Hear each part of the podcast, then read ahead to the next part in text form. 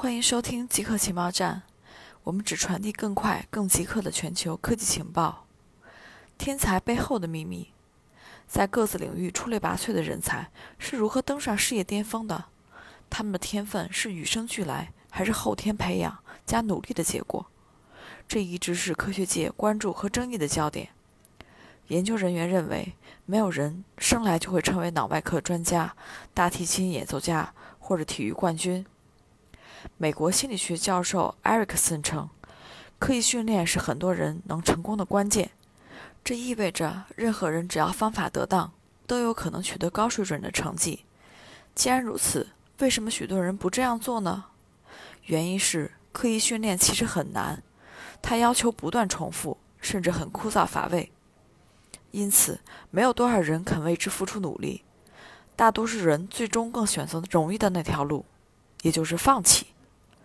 除了身高和体型大小之外，我们受遗传因素限制的说法，也不过是一种有害的迷思而已。只有先天的身体、精神和健康状况，以及疾病或失调，可能成为一些明显的制约因素。研究称，囤积卫生纸的人只是在寻找安全感。新冠流行期间，一种独特的社会现象是抢购囤积卫生纸。消费者行为研究员 Kate 解释说：“危机时期的恐慌性抢购并不罕见。当世界处于不确定和危险时，恐慌性抢购是为了获得一种控制感。我们无法控制这种疾病的传播，所以我们转向自己能控制的事情，比如采购。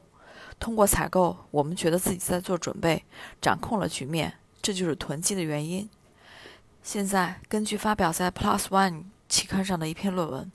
德国科学家将这种囤积行为与个人特质联系起来。研究人员通过社交媒体招募了996名成年人，让他们完成一份人格调查表，确定他们的人格特质，如情绪性、外向性、负责性、亲和性等等。研究人员还询问了他们对新冠的威胁感知、过去两周购买卫生纸的频率。研究人员发现。囤积行为的最强有力预测指标是他们对新冠的威胁感知，越感到恐惧，越可能囤积。研究人员认为，囤积卫生纸的人只是在寻找一种安全的象征。美国年轻一代的性生活大幅减少。根据发表在《JAMA Network Open》期刊上的一项调查，自2000年以来，美国年轻一代的性生活次数大幅下降，近三分之一的人。报告过去一年没有与一名伴侣发生性关系。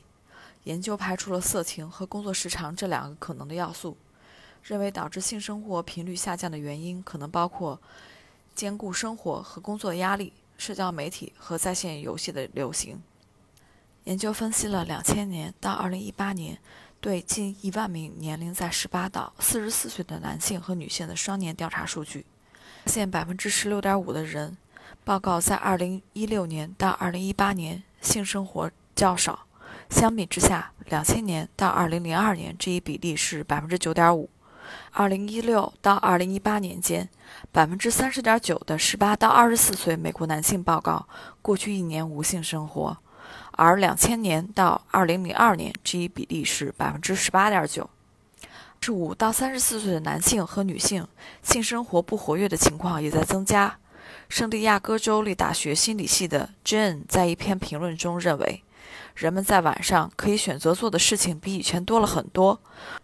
如果男女双方都沉迷于社交媒体或者电子游戏，那么发生性生活的几率就会比较小。今年的酸雨形式是塑料雨。根据发表在科学期刊上的一项研究，美国研究人员收集了十四个月的雨水和空气样本。计算出美国西部的十一个保护区每年降落了超过一千吨的微塑料颗粒，这相当于一点二亿多个塑料瓶。论文主要作者犹他州立大学环境学家 Brandy 称，这个数字令人吃惊。他们计算的保护区面积占美国总面积的百分之六。研究证实了微塑料颗粒遍布世界各地的可怕现实。